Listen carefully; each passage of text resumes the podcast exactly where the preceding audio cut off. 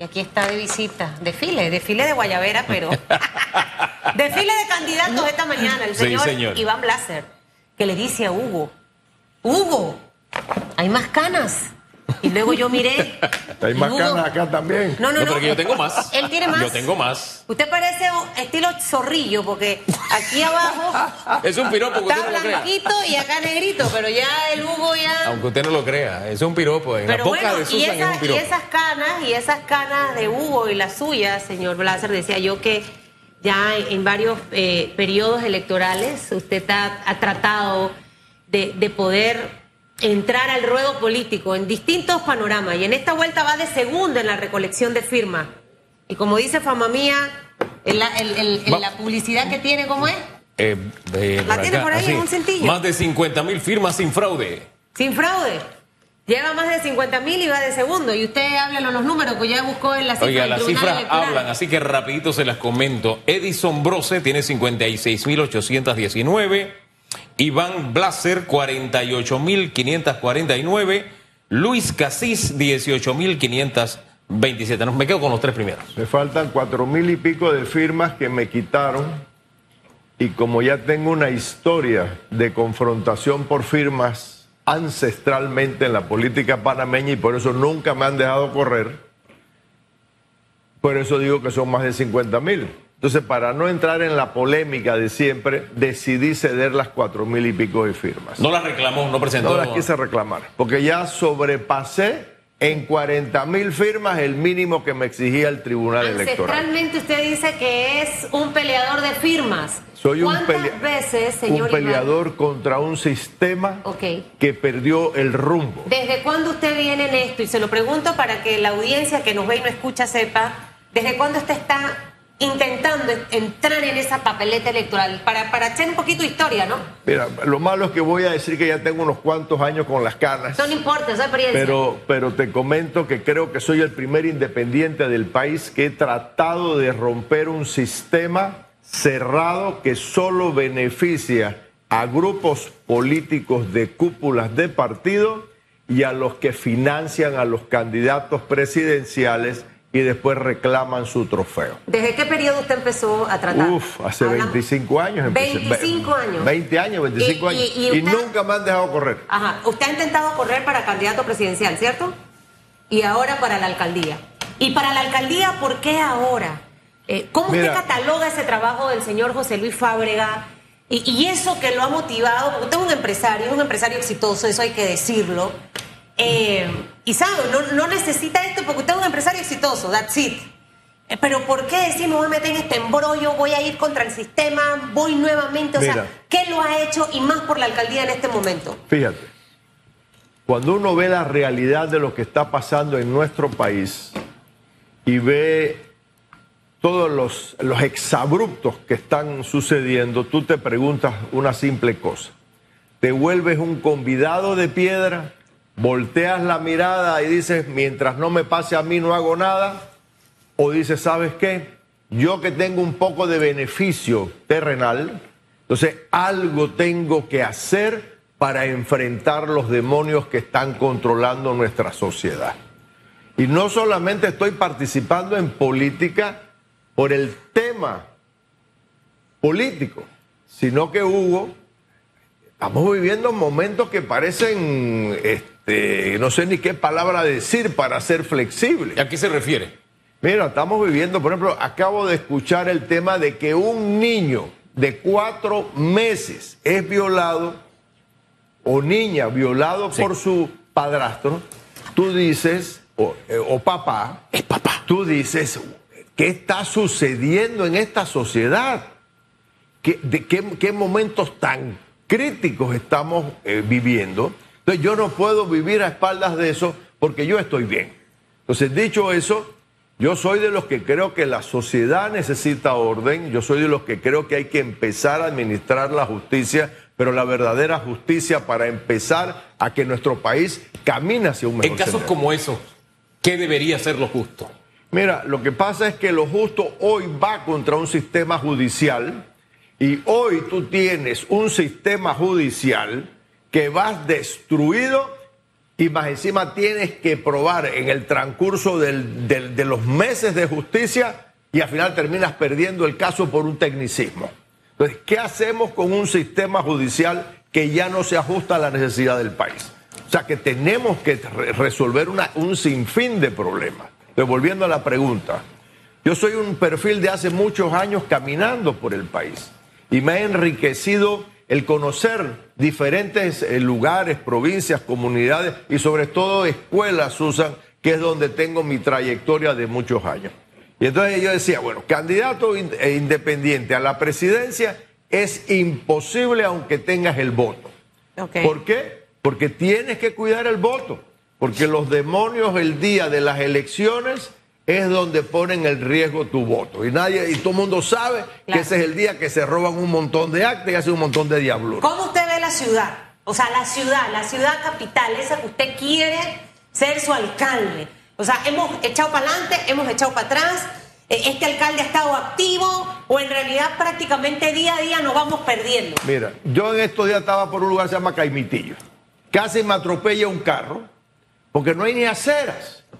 Entonces la gente tiene que caminar por el centro jugándose la vida porque no hay aceras. Oye, pero eso no pasa en Caimitillo, nada más pasa en San Francisco, pasa donde Oye, vaya. te Y el va, sector te va te va para allá, Pacora, para 24, Tocumen, por en Pacora, igualito. Entonces, ¿qué pasa? No solo las administraciones alcaldías se han dedicado, que si la cinta costera, que si la calle Uruguay que la quebraron, que si la calle Argentina que la destruyeron y la quebraron. ¿Quién quebró la calle Uruguay y la de Argentina? Entonces, yo no vine a hablar mal de nadie. Ay, no, pero hay que decir las cosas, La, la- la ¿verdad? gente, Susan, la gente lo sabe. Ok. Entonces, yo no, yo no, yo no quiero eh, venir a hablar mal de nadie, pero el Pero sí sentido. decir lo que está mal. Pero hay que hacer correctivos. Ok. Mira, tú no puedes salir de día en esta ciudad porque te demora media hora avanzar un kilómetro. Yo vivo en Punta Pacífica. Es media hora para salir de Punta Pacífica. Y ni hablemos de ir a Pacora y ni hablemos de ir a, a Caimitillo. ¿Qué va a hacer un alcalde para cambiar esa realidad? ¿O qué puede? Mira, fíjate, hacer? esa es una buena pregunta, Hugo. Nadie sabe realmente cuál es el poder del alcalde y el alcance del alcalde. Pero la constitución, la constitución dice claramente que el alcalde tiene que velar por la ciudad y sus ciudadanos. ¿Qué significa eso, Hugo? Que hay cosas que el alcalde debe hacer de manera directa y hay cosas que el alcalde sí puede hacer de manera indirecta. De manera directa tenemos el tema vial, por ejemplo, de las aceras. Mira, en estos días hay una gente que me llamó que necesitaba que los ayudara porque no tenían dónde enterrar sus muertos. Tenemos cementerios municipales prácticamente inoperantes. Hay gente que necesita enterrar su muerto con dignidad y tienen que estar llorando y pidiendo para poder darle una decorosa despedida a su ser querido. Ni hablemos de las casas de paz. Ahí nace la justicia comunitaria y no hay casas de paz y están completamente Pero, inoperantes. pero estábamos hablando de- del problema del tráfico y le pregunté qué puede hacer un alcalde. Se lo digo porque Oye, yo, el no sé, yo- alcalde- yo le pondría una medida sencillita a los alcaldes que sí pueden hacer algo por el tema de una buena ciudad para que uno pueda caminar por ella. Yo le pregunto a los candidatos a alcalde que miren este problema pensando en esto. Su madre podría caminar por esas aceras, es decir, pensemos en los adultos mayores. ¿Podría Nada. caminar por esa acera? ¿Usted estaría contento viendo cómo su madre se juega la vida entre los carros, señor alcalde o señor candidato a alcalde, para que, para ver si tocando la fibra íntima, mire, yo no hablo de, de las calles, hablo de las aceras por lo menos, para que tocando la fibra íntima, por lo menos un problema de verdad se le busque solución. Y es que esta ciudad parezca ciudad, donde los carros tienen su espacio, los autos tienen su espacio y la gente tiene su espacio. Excelente punto también. Te explico lo siguiente. Ha habido una proliferación de construcciones en la ciudad. Y la mayoría no cumplió con la normativa y fueron autorizados. La ley dice claramente que cada edificio tiene que tener estacionamientos de visita. Pero muchos de esos edificios hacen el edificio y después de la inspección venden los, venden los estacionamientos de visita y entonces la gente termina que estar estacionada en la calle. Entonces, ¿dónde está el principio? ¿O el huevo o la gallina? Entonces, independientemente qué es lo que es, necesitamos poner orden. y son muchos años de desorden. Entonces, tenemos que crear una visión empresarial con capacidad de dirección empresarial y poner las personas correctas en cada una de esas direcciones y subdirecciones que tiene el municipio. Eso sería un valor agregado, esa sería parte de Fundamental la de- presentación de Iblan Blas Mira, por ejemplo, al ser empresario llevar su modelo de negocio es que- a administrar la que, alcaldía. mira, ¿cómo tú puedes poner personas a gobernar un país si no lo saben hacer por buena voluntad que tengan, no lo pueden lograr? Necesitas capacidad administrativa Hemos tenido mucha incapacidad en los últimos años. eh, a, a todos los niveles. Nosotros estamos hoy viendo un país al borde de un caos económico, social, porque la clase política que nos ha ido gobernando a través del tiempo ha tenido intereses muy distintos a los intereses de la población.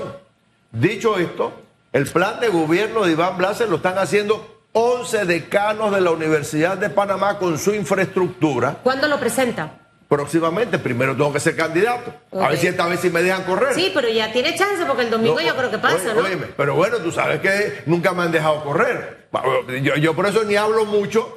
No vaya a ser que alguien venga y me impugne y me saque el juego otra vez, como siempre. ¿Cuándo tiene que presentar su compañero o compañera de fórmula? Y si ya lo tiene más o menos Dice, dice- chequeado o chequeada. Di- Dicen, eh, ya, ya hice, este, to- estoy en ese proceso. Ok. Tengo un tiempito todavía ¿Le para ese gustaría hombre o mujer en su fórmula? en el caso mío tiene que ser mujer.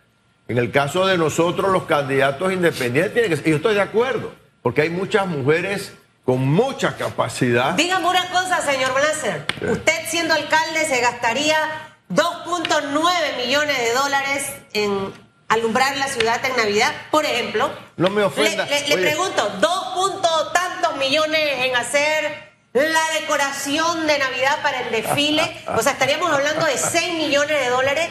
Primera pregunta. Segunda pregunta, ¿usted qué haría con la planilla actual que tiene la alcaldía, que ha sido muy defendida por el señor Fábrega? ¿Qué haría puntualmente con, con esos dos temitas? Fíjate, hay otras prioridades. Hay otras prioridades. Lamentablemente la gente piensa que la alcaldía de Panamá solo es la cinta costera y sus áreas aledañas. Pero no se han dado cuenta que la alcaldía de Panamá llega hacia Chepo el límite, Pacora, hacia Colón el límite, Caimitillo, y hay la gran mayoría de la ciudad vive hacia las afueras.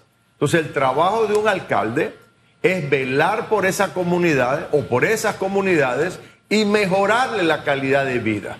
Dicho esto, la basura, por todos lados abunda la basura, es una cosa de terror, la inseguridad de terror. Díganme algo bueno y positivo. Hoy no lo tenemos, me encantaría decir algo, pero no existe, Susan. O sea, que usted no se gastaría eso en foquitos ni, ni en Por desfiles. supuesto. ¿Qué haría con ese dinero? Mira, con ese y con... Oye, la- la- hoy la alcaldía tiene 300 y... La alcaldía de Panamá tiene un presupuesto de 300 y pico de millones de dólares, que no es poco. Y ese dinero sirve para crear beneficio y mejorar calidad de vida. Por ejemplo, cementerio, algo tan simple. No necesitas tanto dinero y le das la posibilidad a la gente de poder enterrar a su gente dignamente.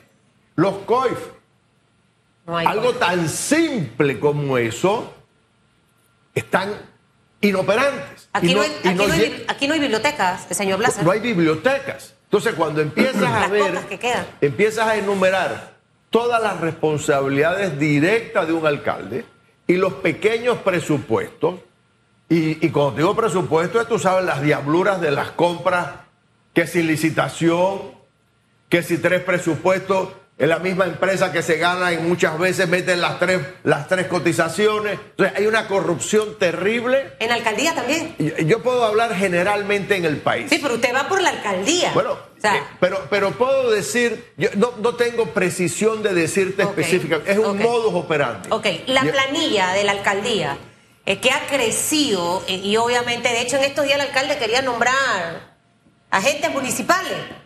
eh, un, eh, un montón más, ¿no? Porque dice que se necesitan más agentes municipales. Mira, ¿Usted qué haría con la planilla si llega a ser el Mira, alcalde de esta mira, ciudad, señor Blas? el alcalde es el jefe de la ciudad, el jefe máximo de esta ciudad. Y todo lo que está dentro del territorio está bajo la jerarquía de el alcalde. Y el alcalde es el jefe de la policía. Tú no necesitas nombrar policía porque ya la policía nacional, incluso en tu territorio, está bajo tu jurisdicción. ¿Qué significa eso? Que es un problema de, eh, empoderamiento del cargo hacia el resto de las infraestructuras que existen bajo tu liderazgo. ¿Yo qué haría? Resultados operativos, resultados de, cada estación de policía. Eso se llama auditoría de resultados, donde cada estación de policía bajo el territorio capital tiene que dar un informe y tiene que hacer un resultado de cómo ha ido minimizando la problemática del crimen de todos los sentidos que existen. ¿Usted asumiría la jefatura local de la policía como establece la ley? ¿A eso se refiere? Por supuesto, pero no solamente de la policía, de todo en general. Porque si yo debo cumplir con mi rol de velar por el ciudadano y velar incluso por la ciudad, yo tengo que velar porque esas personas que hoy están buscando medicina y no la tienen, yo tengo que exigirle a esa autoridad que cumpla con mi población. Hombre, mire, yo, quisiera volver, dar unos pasitos atrás, volver al tema de la, del desfile de Navidad, por favor. Porque yo sí creo. Eh? a mí no me gusta para nada. Pero son las cosas de las que dice que nos gusta Fabre. Oye, ¿qué? ¿Cómo? ¿Por qué? Eh, eh, no, ¿Me perdí? no, no, no, está bien, dale, dale. Sea serio. Ay, padre. No, mire, vuelvo al tema de desfile de Navidad, porque yo, hombre, yo no quiero hablar del presente alcalde, quiero hablar de alguien que lo hizo bien.